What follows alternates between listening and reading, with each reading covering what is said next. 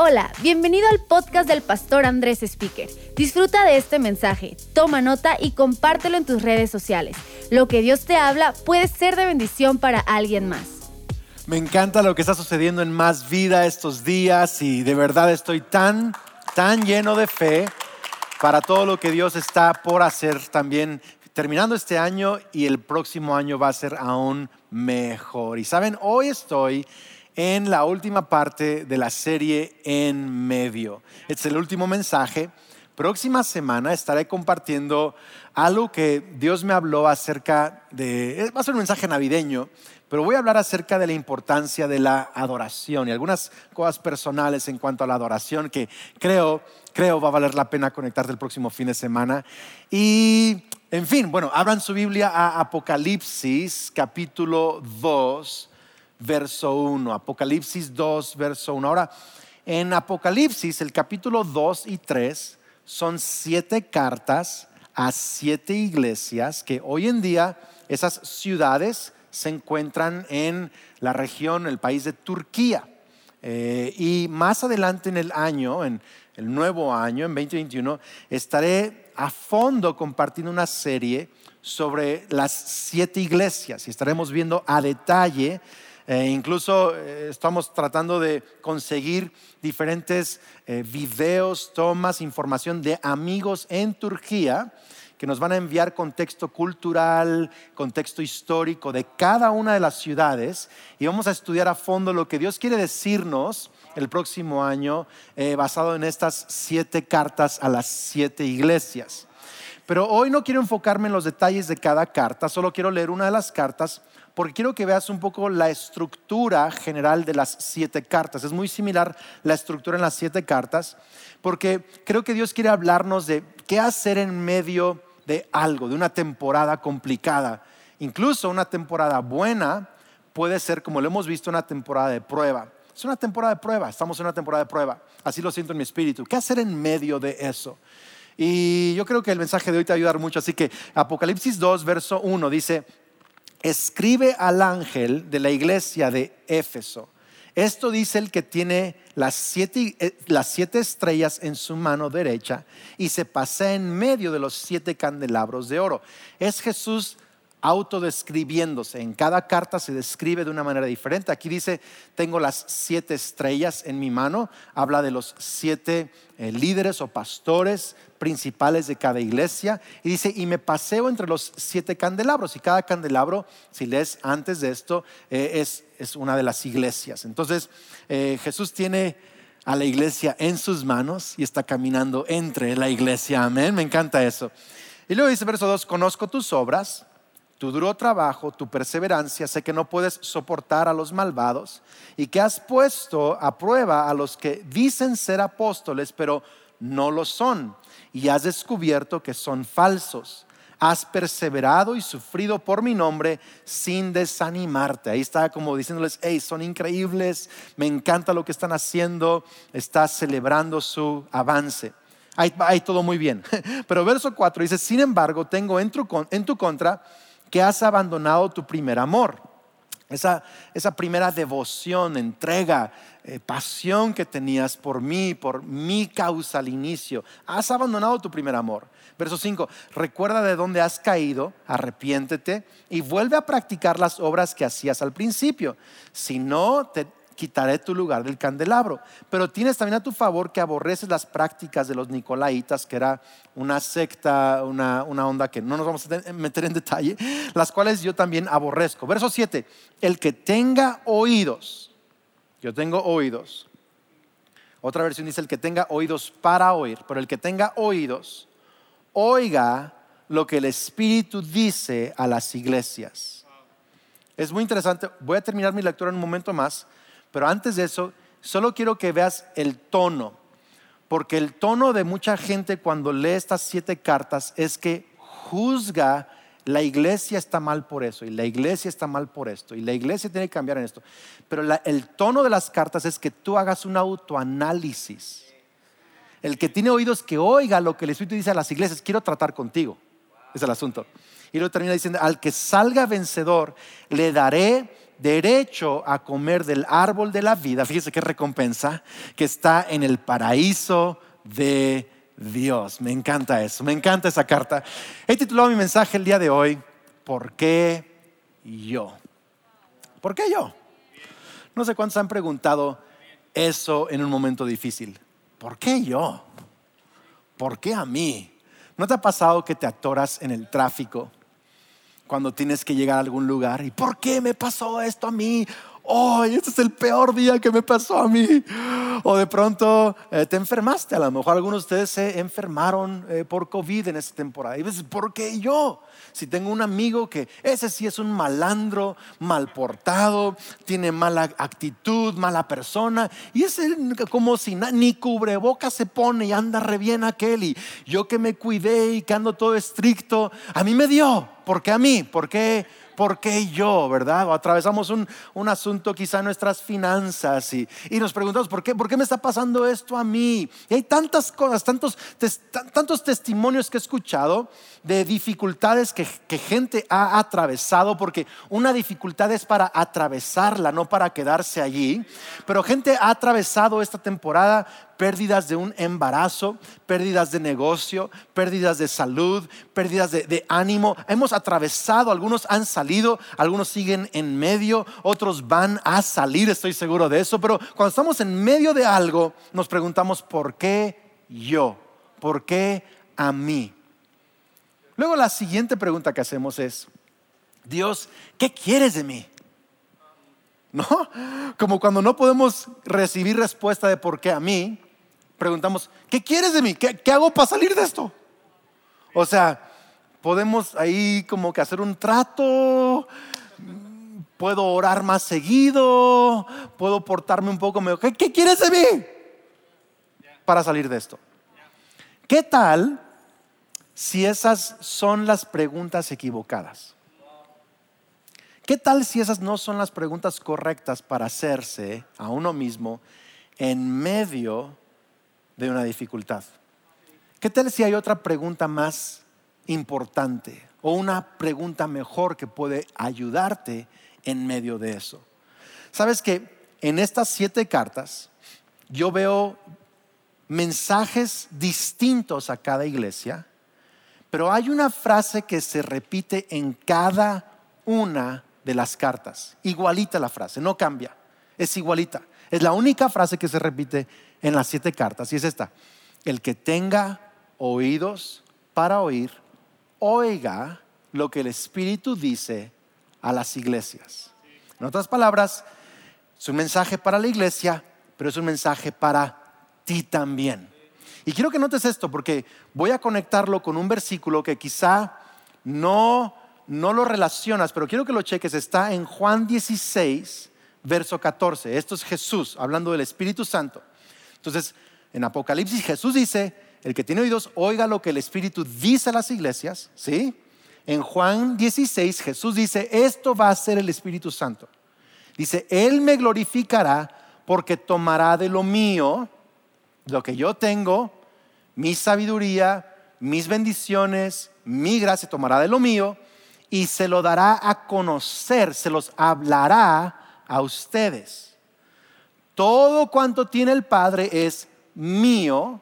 Por eso les dije que el Espíritu tomará de lo mío y se los dará a conocer, se los enseñará, se los hablará a ustedes. Chécate bien esto. Cuando el Espíritu Santo habla, aun cuando viene en forma de pedirte algo, el Espíritu Santo no te está pidiendo algo, está dándote algo de parte de Dios. No sé si lo viste ahí. Ahí está en Juan 16. Dice, Él tomará de lo mío y se los dará a ustedes. ¿Cómo se los va a dar? Hablándoles. Por eso todas las bendiciones del Antiguo Testamento, cuando un padre, un abuelo bendecía a sus hijos y a sus nietos, la bendición no era como una parcela de tierra, Eso era la herencia. La bendición era las palabras que pronunciaban sobre de ellos.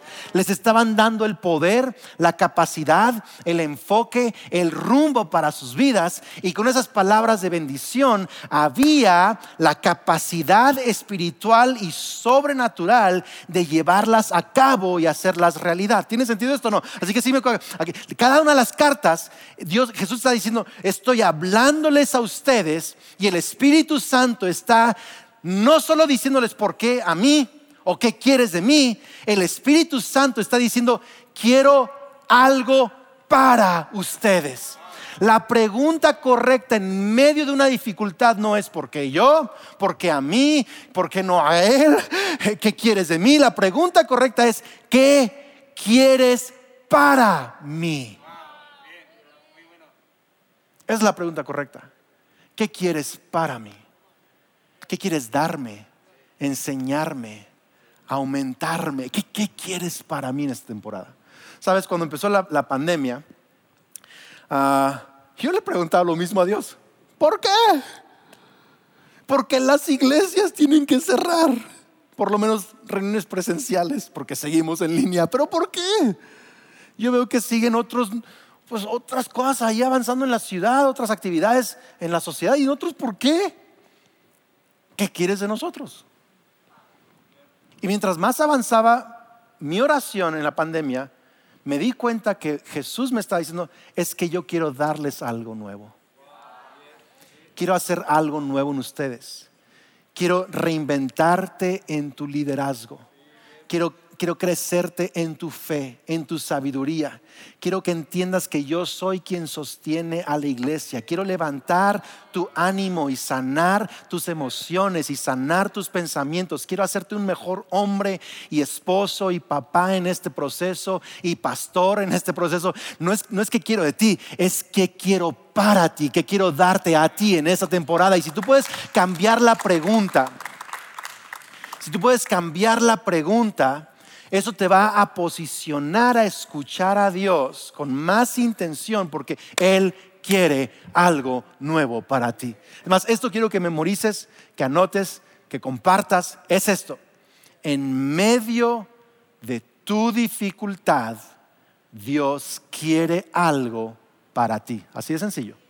En medio de tu dificultad, Dios quiere algo para ti. ¿Qué quiere para nosotros? La pregunta. Pues hay tres cosas generales que también se repiten en cada una de las cartas que Dios está dándole a las iglesias. Tres cosas que creo nos quiere dar a nosotros y luego voy a explicarte al final cómo esto se une con metas y retos que Dios quiere para nosotros en el próximo año, para ti, para tu vida. Así que esto es un mensaje muy importante. Tres cosas que Él quiere darnos. Número uno, Él quiere abrir mis ojos. Él quiere abrir mis ojos. Cada una de las cartas empieza con una descripción de Jesús. Así como leímos la carta a Éfeso, tengo las siete estrellas en mi mano, yo tengo a, mi iglesia en mi mano y, y, camino entre mi iglesia. Esa es la descripción de Jesús. Estoy con ustedes. Cada carta comienza con una descripción de Jesús. ¿Qué está haciendo eh, el Espíritu Santo? Abriendo nuestros ojos para ver otro aspecto de Dios. Es lo que Dios quiere hacer para ti. Es lo que Dios quiere darte. Sabes que tu mayor riqueza en este mundo no es lo que posees, es lo que conoces de Dios. La persona que más conoce a Dios, no solo acerca de Él, pero lo conoce a Él, es la persona más rica en este planeta. Es más rica en este planeta. Y lo que Dios quiere darte en, esta, en medio de esta situación es conocer a Jesús a una nueva dimensión.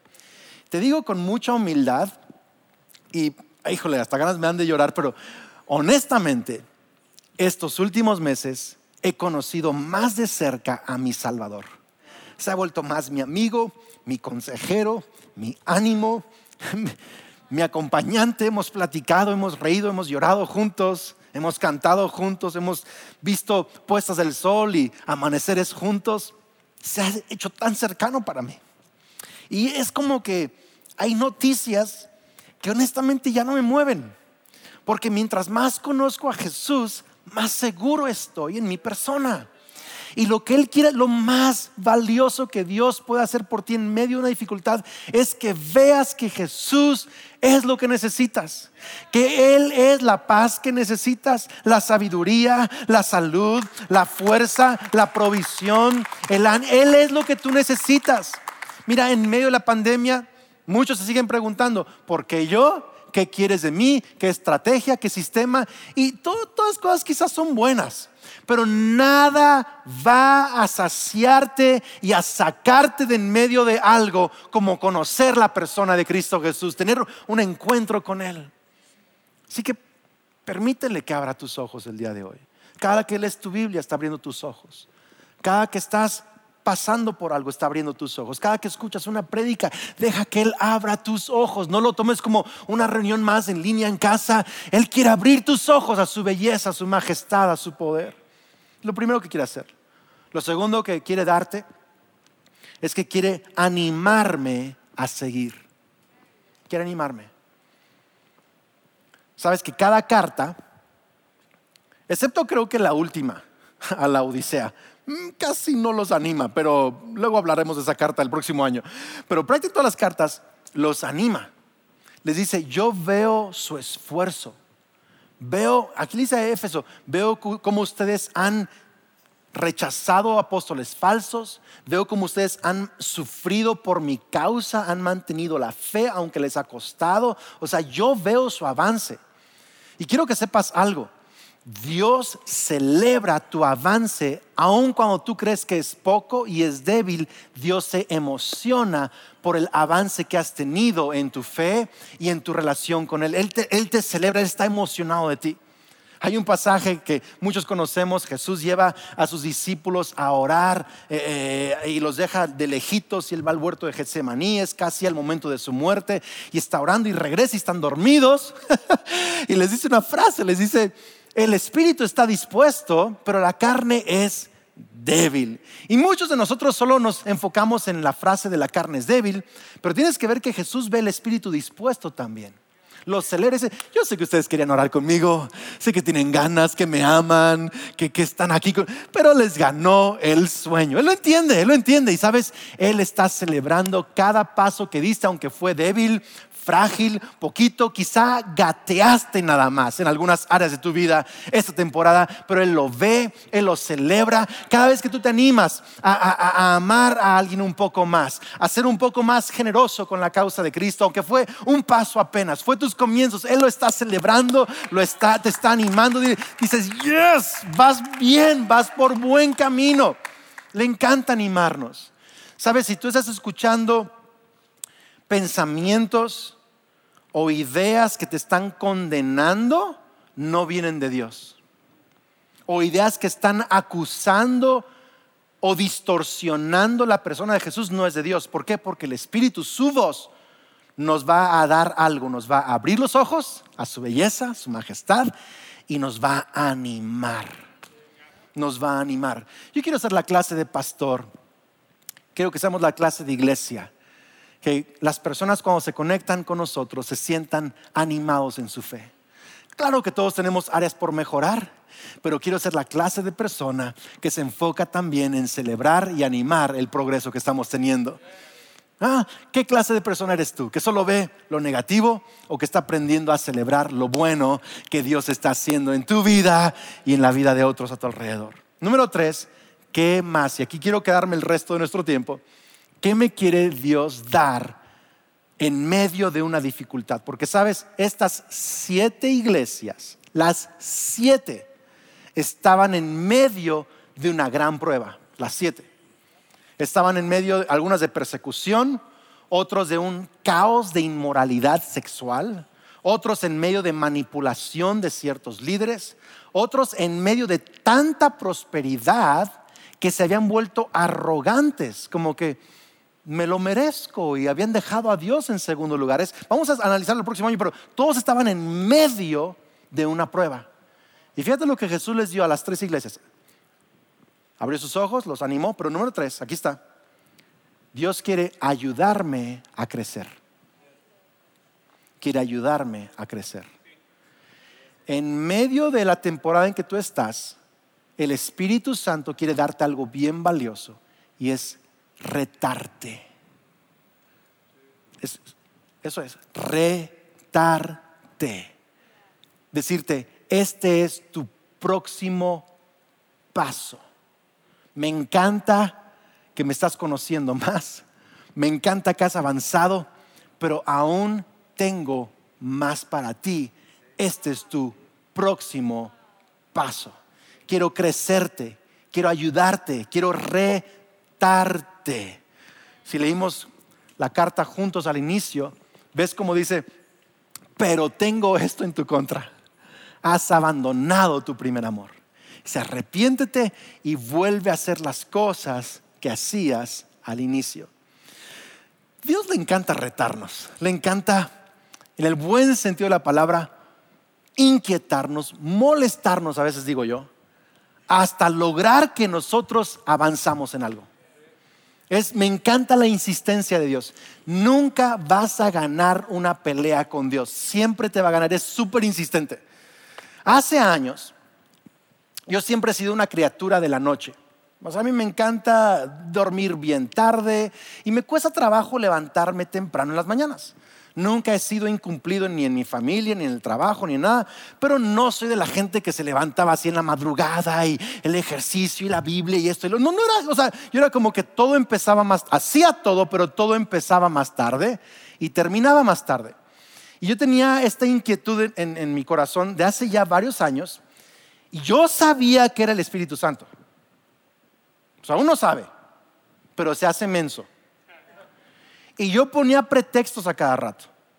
Yo decía, no, es que hay gente que su biología es diferente y unos duermen a cierta hora y otros a otra hora y Señor, tú sabes que yo no puedo y por ahí dicen que la genética, que también como mi mamá tiene problemas mentales, tengo que dormir mucho y tengo que dormir bien y si me levanto temprano y me pongo mal de la cabeza, pues ¿qué voy a hacer? O sea, yo le ponía mil pretextos a Dios. Pero yo sabía que me estaba diciendo, duerme más temprano, levántate más temprano, quiero hacer algo contigo en las mañanas.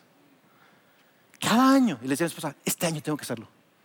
Y al inicio de este año, le dije a mi esposa, tengo que hacerlo este año. Pues no lo hice. Pero hace unos meses, en mis tiempos de oración, de buscar, yo sentía tanta inquietud en hacerlo. Era como que nomás no me dejaba en paz. Y yo sabía que iba a necesitar ayuda. Entonces le dije a Lucas, ¿Qué te parece si nos levantamos los dos temprano? Porque en compañía a veces funcionan más las cosas, ¿no? Y nos levantamos temprano a hacer ejercicio para yo poder despertar. Tú haces escuela y yo me meto entonces a mi tiempo de oración y de Biblia, pero necesito como que una electrocución en la mañana para despertarme y tú me ayudas y me levantas cuando y, entonces empezamos hace unos meses y empezamos a levantarnos temprano en la mañana hacer ejercicio. Es lo más maravilloso. Me he vuelto ahora una criatura de la mañana. Me encanta. Por ahí de las, no sé, 11 de la noche, 10 y pico, 11, ya estoy así fulminado, queriendo dormir, como, como mis papás. O sea, me explico una así. Pero, pero estoy feliz de ser ese tipo que se duerme temprano y se levanta temprano. ¿Por qué? porque estoy descubriendo en las mañanas un mundo de bendición. Además de ejercitarme y todo esto, estoy encontrando una rutina en mi oración, en mi lectura de la Biblia, en pasar tiempo con Dios, en abrazar a mi esposa, a mis hijos, en preparar el café, en hacerme huevos con tocino, en un jugo verde, lo que sea. Es como que estoy encontrando tanta riqueza en la mañana para cuando empieza el día, yo ya gané. O sea, no importa cómo venga el día, yo siento que yo ya puse los principios, las piedras importantes en mi vida, en mi relación con Dios, con mi familia, conmigo mismo. Es como que venga lo que venga, yo estoy listo, tengo palabra de Dios, tengo un ánimo nuevo de parte de Dios, estoy enfocado, estoy fuerte, estoy listo. Eh, y, sabes que el asunto es este, que cuando Dios nos reta, cuando Dios nos reta, siempre vamos a tener temores y excusas. Siempre, siempre, siempre, siempre, siempre. ¿Por qué? Porque estamos viendo lo que nos va a costar, no lo que Dios nos quiere dar. Yo pensaba, me va a costar mi Netflix, me va a costar esto, me va a costar el otro. Yo toda, toda, la, toda la vida he sido de noche. Estaba pensando en lo que me iba a costar. No estaba pensando en todo lo que Dios me quería dar. Y ahora mi pregunta es, ¿por qué no lo hice antes? Sabes, oía a Dios, pero no lo oía. Por eso es la palabra, el que tenga oídos, oiga, porque oímos, pero no oímos. Yo estoy enseñando a Sofía a andar en bicicleta. Y en bici pues sin llantitas. Y creo que lo he compartido, pero, pero no toda la historia. Y le estoy enseñando a andar en, en bicicleta sin llantitas. Y ha sido un, todo una aventura, porque Sofía es personalidad muy fuerte y las cosas solo suceden cuando ella quiere que sucedan. No sé si alguien tiene un hijo así, pero Dios te bendiga y te ayude mucho. Pero tienes, cuando tienes un hijo de voluntad muy fuerte, las cosas suceden cuando ellos quieren que sucedan. Entonces yo empezaba a salir con ella en la bici y le daba y como que no le funcionaba y se enojaba. Yo ya no quiero, aventaba su bici, se regresaba a la casa pisoteando así y, la tuve que convencer. Todos escucharon esa parte de la historia con el tema del iPad, por fin, pero aprendió nada más a ir en bici en línea recta. Entonces andaba en bici y llegaba al final y se paraba así. Se bajaba de la bici, agarraba la bici y la vuelta a la bici y se subía y le daba otra vez. Yo así de que, ok, vas bien, Sofía, increíble, me encanta, wow, estás manejando sin llantas. Uh, uh, uh. Pero después de unos días dije, oye, creo que ya necesitas aprender a dar vueltas. A dar la vuelta para que no tengas que bajarte, vas a lograr independencia, mucha diversión. No quiero, me decía. No puedo, me voy a caer. Ni siquiera lo intentaba. Yo con mucha paciencia las llevaba a andar en bici, andaba en línea recta. Y así pasaron días, pasaron semanas. Semanas. Ya podía, pero ya no quería. Por fin, una de esas agarró y se dio la vuelta. Así de la nada como que le dijo, lo voy a hacer y lo hizo. Y yo iba atrás de ella en la bici. Le dije, yes, Sofía, wow, increíble, lo lograste. Y se estaba riendo, ay, lo hice, papá. Y literal me dijo así, me dijo, papá, ¿por qué no hice esto antes? ¿Por qué no confié en ti antes? Me dijo, tenías razón. Ahora todos los días quiere salir en bici, anda para arriba y para abajo, dando vueltas. ¿Por qué? Porque ganó una nueva capacidad, una nueva forma de diversión, de, de, aventura, de libertad. Estaba pensando en lo que iba a perder, en el miedo de caerse, pero no estaba pensando en lo que ella iba a recibir. Y es lo que quiero decirte el día de hoy. Dios te está retando. La pregunta es, ¿lo estás escuchando, escuchando? O sea, no, no, no solo, porque yo creo esto, Él ya te está hablando ya te está dando impresiones, ya te está moviendo, ya te está dando pensamientos, te está retando a cosas. Y pensando en el 2021, yo creo esto, el Espíritu de Dios ya se está moviendo entre nosotros, en, cada hombre, cada mujer, cada familia, cada matrimonio, ya se está moviendo y nos está retando a crecer en áreas de nuestra vida. Te lo prometo, porque sentimos esa incomodidad de que Él nos está hablando, nos está llevando a más, pero lo oímos y no lo oímos. ¿Por qué? Porque tenemos miedos, tenemos, tenemos excusas, tenemos miedo a perder el control, a perder influencia, a perder no sé qué, pero tenemos miedo. Pero quiero decirte algo, es mucho más grande lo que Dios va a darte que lo que tú vas a tener que sacrificar cuando des ese paso para seguir el reto que Dios está hablando. Así que quiero decirte todo esto para decirte esto. Metas sin la voz de Dios no llevan fe, por lo tanto no pueden cumplirse. Y lo que estoy sintiendo de parte de Dios es que tenemos que escuchar el reto en nuestro espíritu de su, de, su voz para entonces ponernos metas para el 2021. Porque dice Romanos 10, 10, 17, así que la fe es por el oír y el oír por la palabra de Dios. Así que, ¿qué estás oyendo? No solo hagas tu lista del 2021 y digas, quiero hacer esto y hacer esto y hacer esto. ¿Qué te está retando Dios? ¿Qué está queriendo hacer crecer en ti? en dónde quiere abrir tus ojos, en dónde quiere agrandar tu fe, en dónde quiere que vayas a un nuevo nivel. Sabes, hace unos días estaba compartiendo alguna de las partes de esta idea, cuando aún este mensaje era una idea, a un grupo de personas. Y terminamos orando y todo así padrísimo y hablamos del próximo año. Y cuando terminé el mensaje, Dios me dijo, Andrés, para tus primicias en enero, quiero que dupliques la cantidad que diste el año pasado. Dije, no, no, no, no, no, no, no, no, no, no, no. Estamos en medio de una pandemia y ha estado complicado este año. Me dijo, pues haz como tengas que hacerle, esto, esto es lo que te estoy diciendo.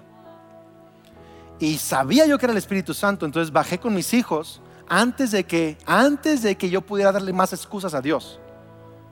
Y antes que pasara el tiempo, y, fui con mis hijos y les dije, ¿qué creen? Dios me acaba de hablar esto.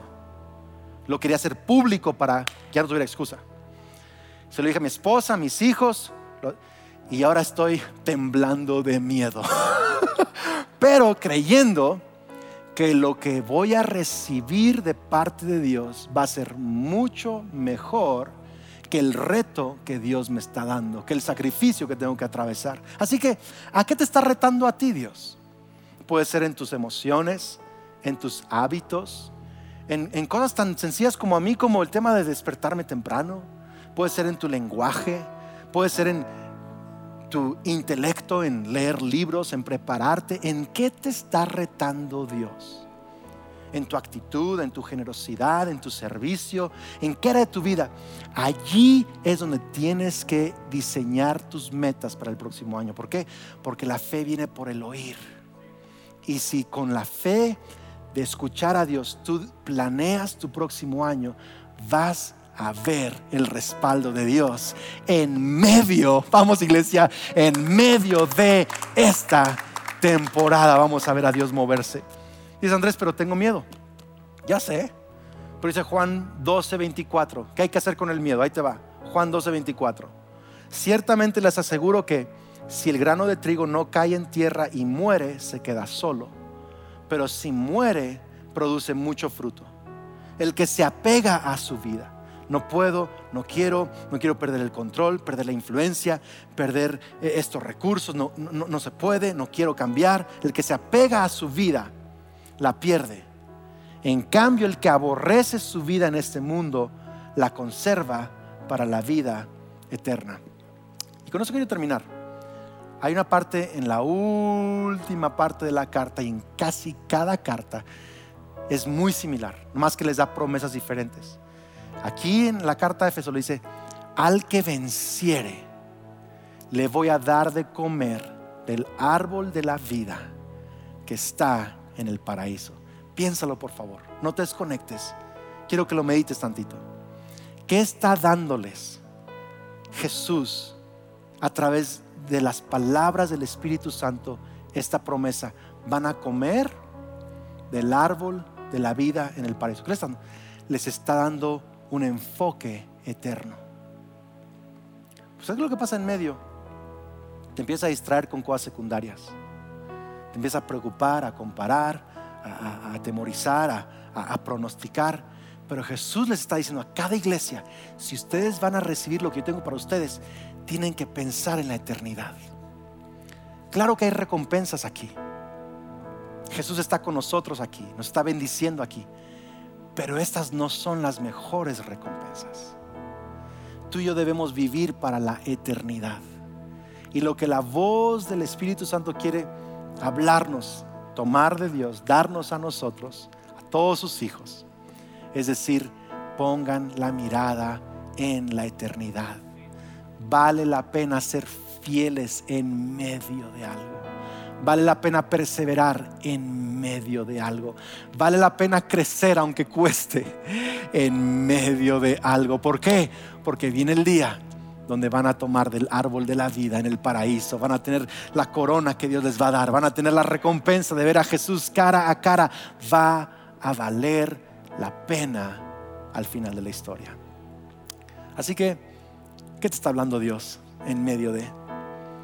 Y si dices nada, pues solo toma un tiempo para escucharlo y vas a ver que te va a hablar. Y es mi oración. Estoy declarando que Dios abre nuestros oídos para oír en esta temporada y para poder ver en medio de esta situación cómo Dios va a hacer más de lo que podíamos imaginar, pedir o entender. Amén. Amén. Pues hoy quiero hacer una oración por todos los que el día de hoy se están conectando por primera vez a más vida. O quizá te has conectado antes o has escuchado a Dios antes, pero hoy te das cuenta, yo no tengo una relación personal con Cristo Jesús. La Biblia dice en Romanos que si tú confiesas con tu boca que Jesús es el Señor, y si crees en tu corazón que Dios lo levantó de los muertos, ¿qué significa? Que Jesús murió por ti en la cruz, por tus pecados, y resucitó. Si tú crees esto, serás salvo, serás perdonado, serás adoptado como un hijo de Dios y tendrás vida eterna, una relación con Dios. Así que quiero que hagas esta oración conmigo. En cualquier dispositivo, medio de comunicación, donde sea que estés, ahí en tu lugar, pon tu mano sobre tu corazón. Si quieres cerrar tus ojos y haz esta oración conmigo. Señor Jesús, creo y confieso que eres el Hijo de Dios, que eres el Salvador, el Mesías del mundo y hoy te pido que seas mi Señor y mi Salvador. Creo que moriste en la cruz y resucitaste para darme salvación. Me arrepiento de mis pecados y recibo tu perdón. Lléname con tu Espíritu Santo. Gracias porque el día de hoy soy un hijo de Dios, una hija de Dios. Soy amado, soy bendecido y tengo vida eterna. Amén. Muchas felicidades. Hay fiesta en el cielo y hay fiesta en Madrid. Esperamos que este mensaje te ayude en tu caminar. No olvides suscribirte.